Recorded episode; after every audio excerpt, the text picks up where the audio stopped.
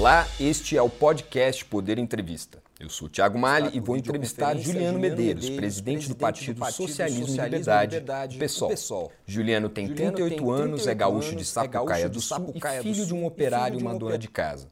É formado em História pela UNB, instituição pela qual também tem mestrado na área e doutorado em Ciência Política. Juliano, muito obrigado por ter aceitado o convite. Obrigado, é um prazer estar com vocês mais uma vez.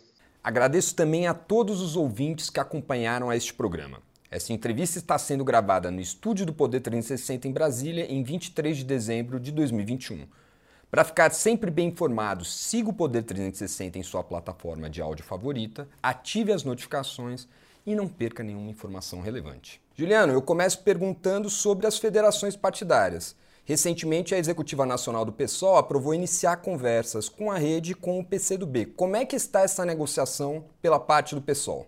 É isso. As federações, antes de mais nada, elas são um instrumento que vem democratizar o sistema partidário brasileiro. Elas ajudam na medida em que é, a cláusula de barreira e o fim das coligações proporcionais trouxe uma série de dificuldades para partidos, especialmente partidos ideológicos, com a justificativa de enxugar o sistema partidário brasileiro e inviabilizar as chamadas legendas de aluguel. O problema é que partidos com forte identidade ideológica, como por exemplo o PCdoB e a Rede, não alcançaram a cláusula de barreira na última eleição. Então, é um problema grave do nosso sistema partidário. Por isso, o pessoal apoiou as federações. E nós estamos entrando nessa discussão nem tanto porque nós estejamos preocupados com a cláusula de barreira, o pessoal passou pela cláusula em 2018 com relativa folga e a perspectiva com o crescimento do partido é que a gente também supere a cláusula em 2022, mas a gente abriu essa discussão porque acha muito importante. Primeiro, do ponto de vista democrático, que esses partidos têm o direito de funcionar, a Rede o PCdoB, dois partidos importantes na política brasileira.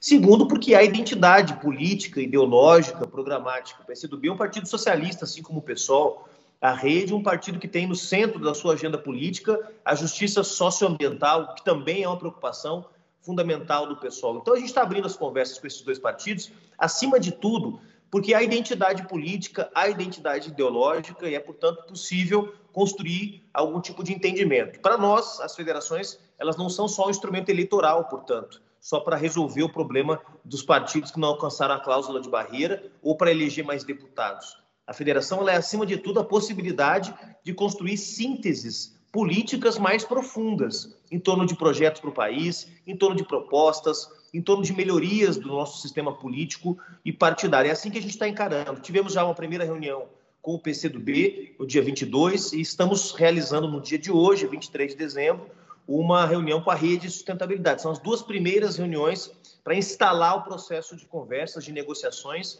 entre a Executiva Nacional do PSOL e a direção da rede do PCdoB, mas até agora muito otimismo de que a gente possa construir sínteses e viabilizar uma federação com esses partidos. Juliano, é, as federações partidárias são um instrumento novo, né? Quando a cláusula de é, desempenho foi colocada pela última vez na última reforma eleitoral, previu-se ali paulatinamente que ela fosse subindo é, aos poucos e uma das intenções é, ali naquele momento era que aos poucos também os partidos fossem se fundindo, né? partidos com é, campos ideológicos semelhantes fossem se fundindo. Existiu em algum momento, ou existe a conversa dentro do pessoal da possibilidade de se fundir algum outro partido? Não, nesse momento não há nenhuma discussão nesse sentido, mas não é uma hipótese que deve ser de todo descartada principalmente porque o pessoal reconhece que não é suficiente como partido político para dar solução aos graves problemas que eh, o Brasil vive, não só nos últimos anos, o aprofundamento da crise econômica, política, social, ambiental, mas também os passivos históricos que o nosso país tem com a maioria do povo brasileiro, a desigualdade estrutural, a luta contra o racismo, contra diferentes formas de preconceito, opressão. Então, uh, do nosso ponto de vista, a gente tem consciência de que não é o pessoal que vai dar sozinho todas as soluções para o país. Agora, se o processo de construção de, como eu disse, de sínteses, de entendimentos com outros partidos, vai se dar na forma de alianças políticas eleitorais, vai se dar na forma de federações, ou até mesmo no surgimento de novos partidos através de fusões, isso é o tempo que vai dizer. Acho que seria muito positivo se pudesse haver é, digamos, base política, base ideológica, programática, para que os partidos conseguissem é, se unificar, alguns partidos na esquerda brasileira. Eu acho que seria positivo. É, agora, isso deve ser feito, como eu disse, respeitando a identidade de cada partido, deve ser feito respeitando aquilo que cada um defende. Digamos, hoje não há identidade suficiente entre o pessoal e qualquer outro partido para que a gente fale em fusão mas não quer dizer que isso não possa acontecer na frente. Na medida que os partidos vão trabalhando junto, vão se, vão se reconhecendo mutuamente como parte de um mesmo projeto, eu não descarto que isso em algum momento possa acontecer. Mas não é um, um elemento que está presente no nosso debate interno, não. Ainda nesse assunto de união da esquerda, mas por um outro lado, é, um dos fatos políticos importantes agora do final deste é, ano de 2021 foi o jantar entre Lula e Alckmin. Dentro do pessoal, é, eu sei que há um posicionamento crítico à entrada do ex-governador de São Paulo na chapa do Lula. Eu queria entender em que pé que está isso dentro do partido, se há alguma decisão fechada em relação, caso Geraldo Alckmin entre como vice na chapa do Lula, o pessoal não apoiará a chapa do Lula à presidência? Há algum posicionamento fechado? Como é que está a discussão dentro do partido sobre isso? É uma ótima questão que permite a gente também é, esclarecer para os para os espectadores do Poder 360 como é que está a discussão dentro do PSOL. Bom, em primeiro lugar, nosso partido aprovou agora no seu Congresso Nacional, que aconteceu em setembro, que a nossa prioridade, a nossa hipótese prioritária, vamos chamar assim, é construir uma unidade das forças democráticas, progressistas e de esquerda que estão na luta contra o governo Bolsonaro. Ou seja, construir uma aliança entre o PSOL, o PT, o PCdoB, o PSB, o próprio PDT, a Rede, ou seja, os partidos que estão hoje no movimento de unidade que nós construímos na Câmara dos Deputados, no Senado, mas também nas ruas contra o governo Bolsonaro. Essa é a nossa hipótese prioritária. Agora, é, é a nossa hipótese prioritária, não quer dizer que é a hipótese prioritária dos nossos parceiros, né, dos demais partidos. Então, é, nós estamos abrindo as conversas eleitorais nesse momento com os, os partidos do nosso campo, do campo da oposição de esquerda e centro-esquerda.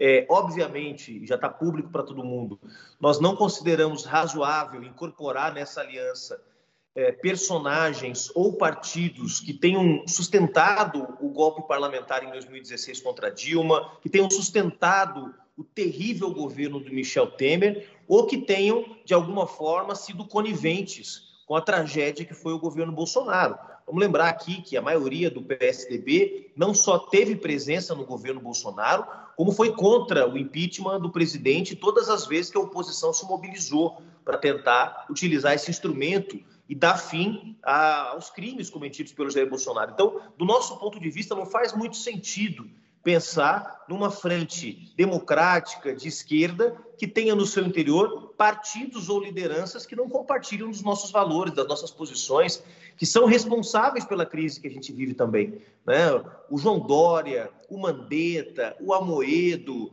e também o Geraldo Alckmin, de alguma forma, no segundo turno de 2018, se abstiveram diante da, aliás, alguns se abstiveram, outros declararam apoio ao Jair Bolsonaro no segundo turno, mas se abstiveram de impedir que essa tragédia acontecesse no nosso país. Então, do nosso ponto de vista, é um erro ter a presença do Geraldo Alckmin é, numa frente das esquerdas, da centro-esquerda, para nós isso não faz sentido. Agora, se isso será suficiente para que uh, inviabilize, se inviabilize uma unidade das esquerdas, é algo que nós vamos ter que avaliar, não só com a entrada do Geraldo Alckmin, a possível entrada dele na chapa, mas acima de tudo a partir do programa que essa chapa vai defender. O que, que Lula e Alckmin vão defender em relação à política econômica? O que, que Lula e Alckmin vão defender em relação às amarras que hoje impedem que o Estado brasileiro possa combater as desigualdades? O que, que Lula e Alckmin vão defender em relação ao meio ambiente? Então, tudo isso vai ser levado em conta para que o pessoal decida se uh, as condições para que essa hipótese da unidade das esquerdas seja suficiente ou não. Só para eu entender, do ponto de vista prático, caso Alckmin entre na chapa do Lula, vocês devem chamar uma reunião para discutir o apoio ou não apoio à chapa, é isso? De qualquer forma, com ou sem o Alckmin, essa deliberação vai ser feita numa conferência eleitoral do pessoal que está convocada para o primeiro semestre. Ainda não tem data definida. Mas a definição se o pessoal vai estar numa frente uh, com o presidente Lula ou se vai ter candidatura própria, essa definição vai ser tomada numa conferência eleitoral no primeiro semestre. O que eu estou dizendo é que a gente definiu que nós queremos construir essa frente. Então não quer dizer que o pessoal está sentado esperando para ver se a frente vai ser construída e lá na frente decidir se entra ou se não entra. Não. Nós queremos construir uma frente das esquerdas, isso está aprovado pelo nosso Congresso. Então, essa é a nossa hipótese pela qual nós vamos trabalhar no primeiro semestre. Agora, lá na frente, nós vamos olhar para esse esforço e dizer: olha, não, o que a gente fez nesses meses foi suficiente para construir aquilo que a gente queria, estamos dentro, vamos apoiar, vamos junto. Ou não, vamos olhar para isso e vamos dizer: é, não foi suficiente, as propostas são muito frágeis, uh, não tem cara de esquerda, portanto, não vamos poder construir essa, essa unidade, vamos ter candidatura própria. Isso vai ser definido numa conferência eleitoral do ano que vem. Mas a nossa hipótese pela qual nós queremos trabalhar nesse primeiro semestre é a construção da unidade das esquerdas e o elemento Alckmin é um elemento dificultador, mas não necessariamente vai viabilizar essa construção. Como eu disse, o fundamental é saber o que, que essa frente vai defender. Porque se essa frente tiver um programa, uma identidade de esquerda, bom, aí a contradição de estar nessa frente é do Geraldo Alckmin, não é nossa. Você acompanhou recentemente é, do Chile a vitória da esquerda nas eleições é, desse país, a presidência desse país. É, a vitória dele, é, do Gabriel Boric, se diferencia de outras vitórias da esquerda no continente por abraçar mais pautas como o feminismo e pautas de costumes mais progressistas que em geral a esquerda latino-americana não abraça. É a esquerda latino-americana que tem ganhado eleições, né, que tem saído vitoriosa, ainda tem um viés um pouco mais conservador. É, eu queria saber o que, que diferencia o Chile para ter conseguido essa vitória, qual que é a sua opinião sobre isso e quão longe o Brasil está de chegar é, numa vitória de uma esquerda que abrace esse tipo de pauta. Bom, primeiro que a vitória do, do, Gabriel no Chile, a gente tem uma relação já de longa data com a Frente Ampla, que é a coalizão da qual o Gabriel Boric faz parte. É, e lá se construiu uma unidade entre a Frente Ampla e o Partido Comunista. O Partido Socialista, que é o grande partido de esquerda do Chile, que seria o equivalente ao PT chileno, digamos assim, eles uh, tentaram também participar da coalizão, mas queriam que nessa coalizão também tivessem presentes partidos mais do campo do, da centro, centro-direita e houve uma, uma resistência dos partidos da Frente Ampla e do Partido Comunista Chileno, e acabou que a esquerda saiu dividida no Chile. Então você teve uma candidatura mais do campo da centro-esquerda, da democracia cristã do Partido Socialista, e uma candidatura da esquerda, digamos, mais radical, né? a Frente Ampla e o Partido Comunista defendendo uma agenda, é, digamos, de mais, de mais transformações mais profundas, né?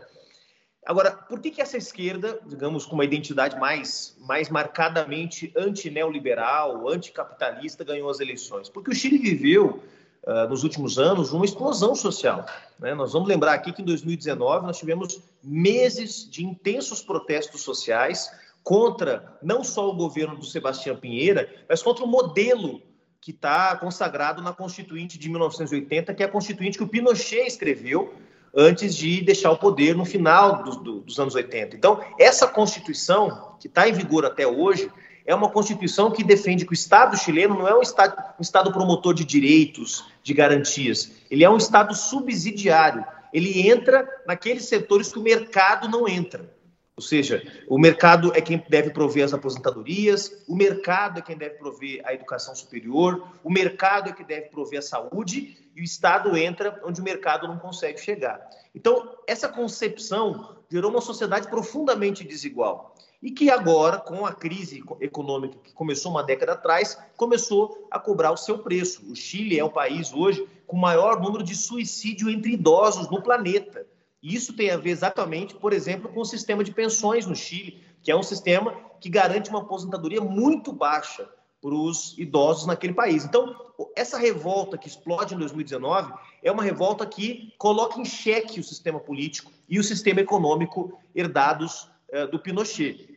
E isso cria as condições para uma intensa politização da sociedade no Chile. E essa politização é que dá origem a o segundo turno que nós vimos. Um segundo turno que tem um candidato da nova esquerda chileno, Gabriel Boric, e um candidato de extrema direita, filho de um dirigente do Partido Nazista Alemão.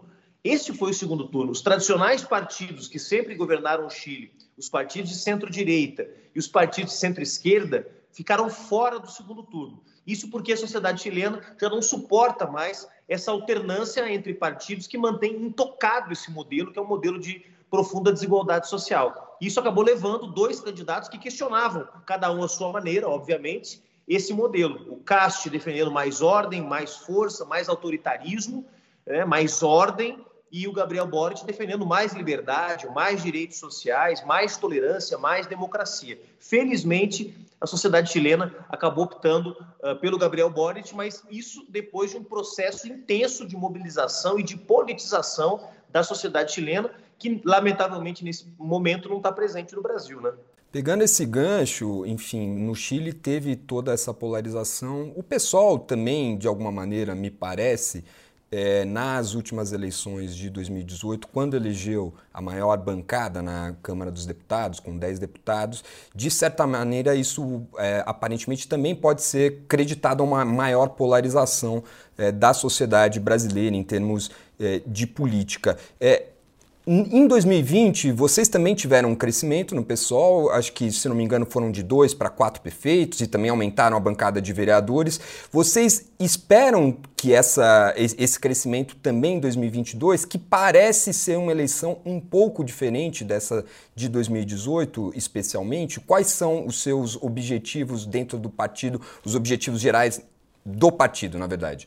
É, me parece que a política brasileira continua ainda muito marcada pela polarização. E essa polarização hoje está muito presente, de um lado, com uh, as posições da esquerda, hoje muito identificadas com a candidatura do ex-presidente Lula, e de outro lado, com o Bolsonaro e o Sérgio Moro. O fato de haver duas candidaturas nesse campo da extrema-direita é, não significa que não haja um polo de extrema-direita. Há um polo, ele está dividido em duas candidaturas, mas é um polo que tem uma visão de mundo conservadora, que tem uma visão de mundo autoritária, que tem uma visão de mundo que naturaliza o preconceito e a desigualdade social. Então, eu acho que isso ainda vai estar muito presente na eleição do ano que vem. Claro que mais equilibrado, porque em 2018, todo o processo de demonização das esquerdas, em particular a partir da Operação Lava Jato, que criou uma narrativa na qual, segundo a qual toda a corrupção do Brasil foi inventada pela esquerda, uma coisa absurda, é, é, esse ambiente que foi criado em 2018, eu acho que não vai estar presente em 2022, você tem razão.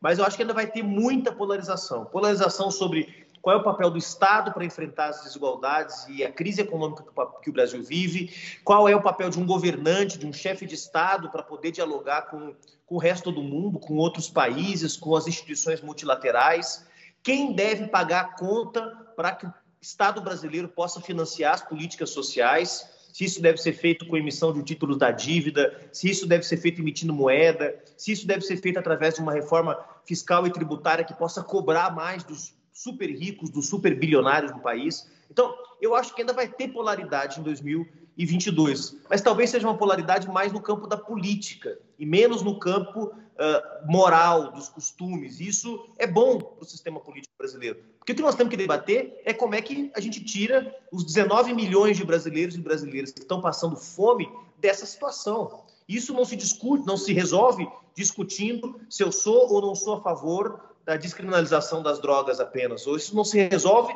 discutindo apenas uh, as questões que dizem respeito, por exemplo, à autonomia do corpo das mulheres, que nós defendemos, que são importantíssimas no debate público, mas que não devem ser o único elemento, o único tema de polarização da sociedade brasileira, como foi em 2018, onde o Bolsonaro conseguiu de forma muito, muito hábil polarizar não só a partir do tema da corrupção, mas também a partir destes temas que têm forte apelo moral. Então, para nós do PSOL, além de defender essas agendas que são importantes, as agendas que para nós são eh, agendas democratizantes da sociedade brasileira, nós queremos discutir também a desigualdade um novo modelo econômico, um novo pacto para que a gente supere essa crise. Agora, nós do PSOL, diferente de outros partidos de esquerda e centro-esquerda, nós queremos apontar uh, o dedo para quem tem responsabilidade de pagar a fatura dessa crise. Ou seja, nós queremos taxar os super ricos, nós queremos combater todas as formas de preconceito, nós queremos comprar as brigas para fazer as reformas estruturais que nunca foram feitas no Brasil. Eu acho que isso o eleitor é, de esquerda, de centro-esquerda, vai saber identificar e mesmo que opte por uma candidatura à presidência mais moderada, digamos assim, vai ajudar o pessoal a ter uma forte presença parlamentar, porque sabe que essas mudanças também passam pela constituição de uma bancada de deputados progressistas e de esquerda na Câmara Federal.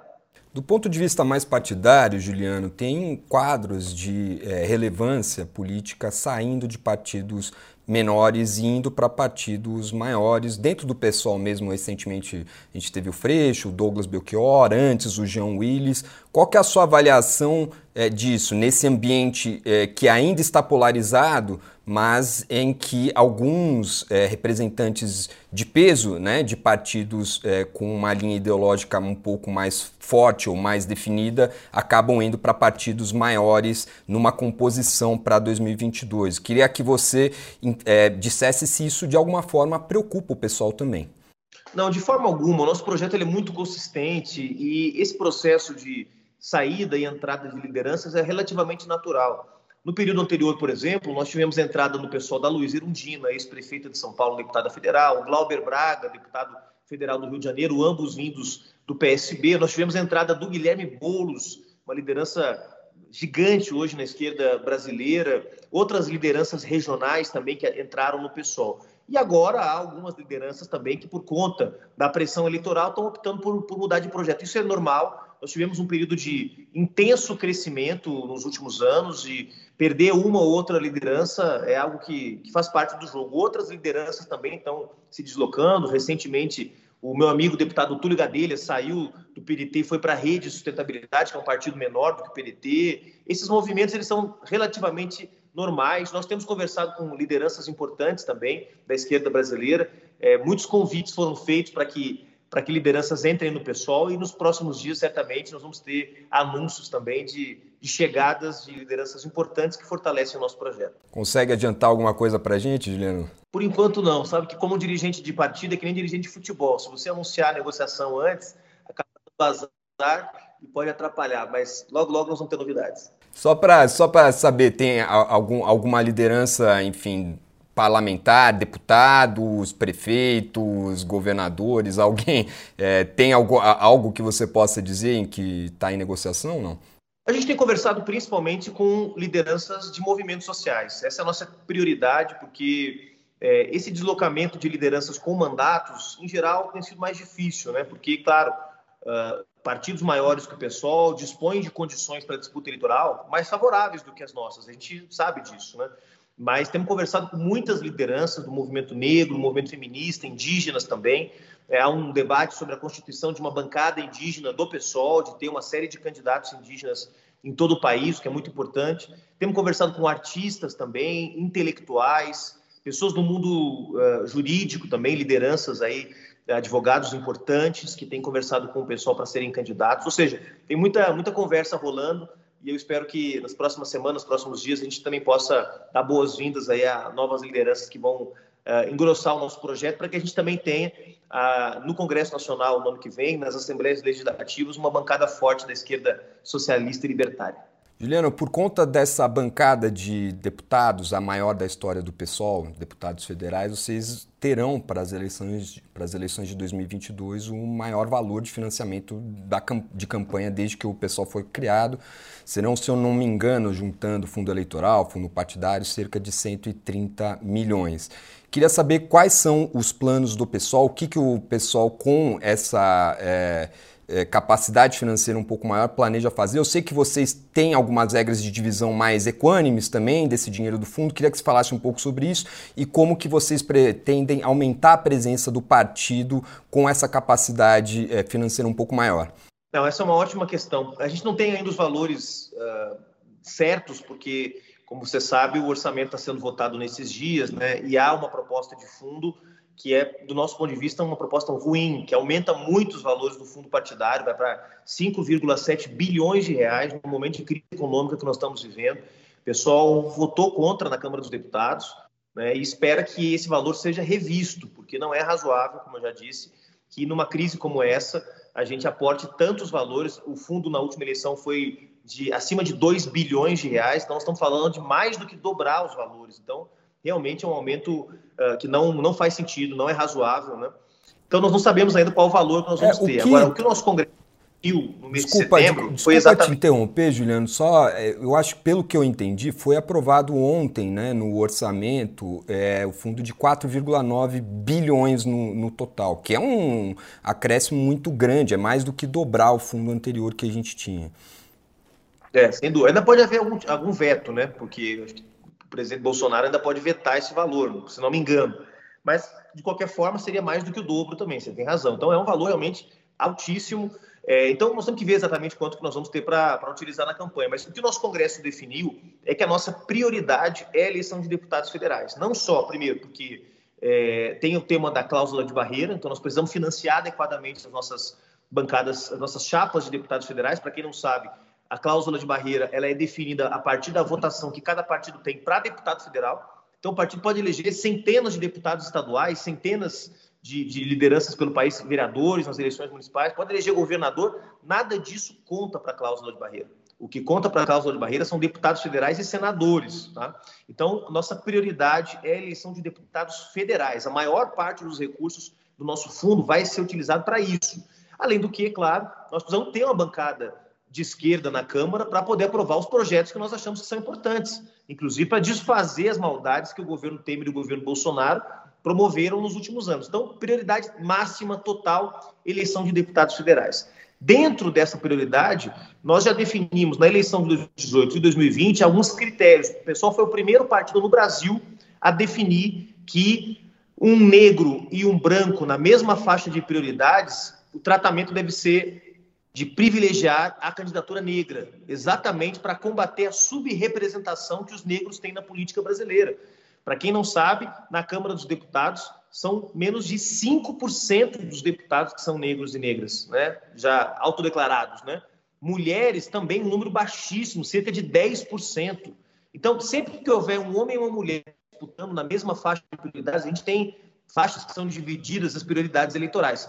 As mulheres vão receber mais que os homens, os negros vão receber mais que os, que os brancos, os indígenas, os LGBTs, as pessoas com deficiência vão receber recursos adicionais. Foi o primeiro partido no Brasil a definir uma fórmula uh, que, de alguma forma, busca combater a subrepresentação que esses setores sociais hoje têm na política brasileira. Então, eu não tenho dúvida que nós vamos ter mais mulheres do PSOL, mais negros e negras do PSOL sendo eleitos em 2022. Aliás, na última eleição, nós já tivemos, foi a única bancada do país, nós elegemos 10 deputados federais, a única bancada do país que tinha cinco homens e cinco mulheres. A única bancada do país que tinha o um percentual de 30% de negros eleitos. O, o João Willis, depois veio o David Miranda, que também é negro, a Áurea Carolina e a Talíria Petroni. Né? A bancada que também tinha LGBTs, ou seja, nós conseguimos, na bancada do PSOL, imprimir a diversidade de rostos, de corpos, de opiniões que nós queremos ver no Congresso Nacional. Então, de alguma forma, comprova que candidaturas bem financiadas podem combater esse processo de subrepresentação que existe hoje desses setores sociais. Vocês trabalham com metas de quantidade de deputados que federais vocês gostariam de eleger? Enfim, tem um projeto ali em termos de o quanto que vocês almejam chegar na, nas próximas eleições? Nós ainda não definimos as metas numéricas, quantitativas, mas, por exemplo, na eleição passada, na eleição passada nós elegemos 10 deputados. Na anterior, em 2014, nós tínhamos elegido 5. Então, nossa meta era dobrar. Nós conseguimos. De 5, fomos para 10 deputados. Claro que dobrar agora de 10 para 20 é mais difícil, mas eu acho que a gente pode falar, seguramente, numa chapa aí de, de um aumento de pelo menos 50% da nossa bancada federal. Eu acho muito, muito difícil que o pessoal eleja menos de 15 deputados federais, deputadas e deputados federais na próxima eleição, o que já significa uma contribuição importante para esse processo de construção de uma bancada das esquerdas que possa promover as reformas que o Brasil precisa. Em relação à vida partidária mais interna, o número de filiados do, do PSOL cresceu 20% em 2020. Em 2021, ele foi o único partido que não encolheu. Não cresceu tanto assim, mas também não encolheu. Parece que tem uma resiliência é, esses novos filiados que entraram no pessoal. Qual que é a projeção de vocês para o ano que vem, que é um ano eleitoral? É possível que tenha mais filiações? O que, que vocês projetam em relação a isso? É, o pessoal é o único partido do Brasil que cresceu linearmente na última década. Nos últimos 10 anos, todos os anos nós registramos aumento das filiações. Chegamos agora a quase 250 mil filiados. Ainda é pouco se comparado com os grandes partidos da política brasileira, o PT, o MDB, mas já é bastante para um partido de esquerda com as posições que nós defendemos. Então já é um partido de porte médio, digamos assim, né? E eu acho que esse crescimento se mantém, porque o pessoal tem sido identificado especialmente por lutadores do movimento social, por jovens, por uma geração de eleitores progressistas que já não tem tanta identidade com os partidos mais tradicionais de esquerda. e que buscam, assim como nós vimos no Chile, uma, uma esquerda renovada, né? um partido que represente uma, o casamento entre as bandeiras históricas da esquerda, que são as bandeiras por trabalho, por democracia, por soberania nacional, com bandeiras novas, ou pelo menos bandeiras que ganharam mais força nos últimos anos, que é o combate aos preconceitos, que é a igualdade de gênero, que é a questão ambiental, que é a defesa dos direitos humanos. Não é possível pensar uma esquerda no século XXI que acha que o seu único propósito é igualdade de salários. É importante, claro, o tema do trabalho, o tema uh, da igualdade salarial, é importante combater as desigualdades econômicas, mas também é importante combater outras formas de desigualdade. O racismo, a homofobia, o machismo também são expressões de uma sociedade desigual. E o pessoal, e o seu nome diz isso, é o Partido do Socialismo e da Liberdade, tenta casar essas, essas agendas, digamos assim. Eu acho que isso tem também encantado uma parte dos eleitores progressistas, em particular os jovens, que começam a ver no pessoal também uma alternativa de poder. Eu estou muito otimista que a gente continue é, fortalecendo esse projeto para poder oferecer para o Brasil uma alternativa de esquerda renovada. Juliano, estamos chegando ao fim aqui da, da entrevista. Eu queria que você terminasse nos dizendo um pouco quais devem ser as próximas ações do pessoal nesse campo eleitoral no começo de 2022. O que, que vocês têm planejado para os primeiros meses ali é, do ano que vem? Bom, são três tarefas principais. Nós, primeiro, tem o debate das federações, que nós iniciamos agora. Ele precisa ser concluído até o final do mês de fevereiro, começo de março, porque o prazo determinado pela Justiça Eleitoral para poder pedir o registro das federações é o final de março. Então, nós temos muito pouco tempo para fazer essa discussão. Então, o mês de janeiro e fevereiro vai ser dedicado especialmente a essa negociação com os partidos com os quais nós temos conversado. A segunda tarefa, nós precisamos começar a debater o tema eleitoral, porque as federações não é só para eleição. Para quem não sabe, a federação ela é um, uma espécie de união estável, né? É um casamento de quatro anos que você formaliza com o partido e acaba tendo uma ação conjunta, não só na eleição, mas também nas assembleias legislativas, na Câmara Federal. Então, é uma coisa que vai além das eleições. Então, federação é um ponto. O segundo ponto é aliança eleitoral. Com quem que nós vamos nos aliar para a eleição dos estados, é, mesmo no plano nacional. vamos, no primeiro semestre, começar a ter essas conversas. Por exemplo, nós ainda não estabelecemos nenhum tipo de negociação com o PT, com a candidatura do presidente Lula. Nós queremos, de alguma forma, também iniciar essas conversas. E o terceiro, a terceira grande tarefa do pessoal é o processo de debate programático que nós iniciamos. Nós criamos um grupo de trabalho que no começo do próximo semestre vai abrir um, uma discussão com toda a nossa militância, com os movimentos sociais, com a intelectualidade, com artistas, para discutir que programa a esquerda socialista, libertária, como o pessoal, deve defender no processo eleitoral. Quais são as bandeiras prioritárias de um partido como o nosso no debate com a sociedade? Né? Não é, portanto, uma definição que cabe só à nossa direção a gente vai reunir nosso diretório nacional, definir as prioridades de forma unilateral, sem ouvir os movimentos, sem ouvir os nossos parceiros. A ideia é que a gente faça isso ao longo do mês de fevereiro, março, abril, para que na nossa conferência eleitoral também a gente aprove as nossas prioridades eleitorais, eh, não só do ponto de vista da tática eleitoral, quem são nossos candidatos, mas também quais são as ideias que o pessoal vai sustentar no processo eleitoral de 2022. Então, federações, alianças e programa para tirar o Brasil da crise. Essas vão ser nossas prioridades agora no começo do ano. Chega ao final esta edição do podcast Poder Entrevista. Em nome do jornal digital Poder 360, eu agradeço ao Juliano Medeiros. Agradeço também a todos os ouvintes que acompanharam este programa. Esta entrevista foi gravada no estúdio do Poder 360 em Brasília em 23 de dezembro de 2021. Para ficar sempre bem informado, siga o Poder 360 em sua plataforma de áudio favorita, ative as notificações e não perca nenhuma informação relevante.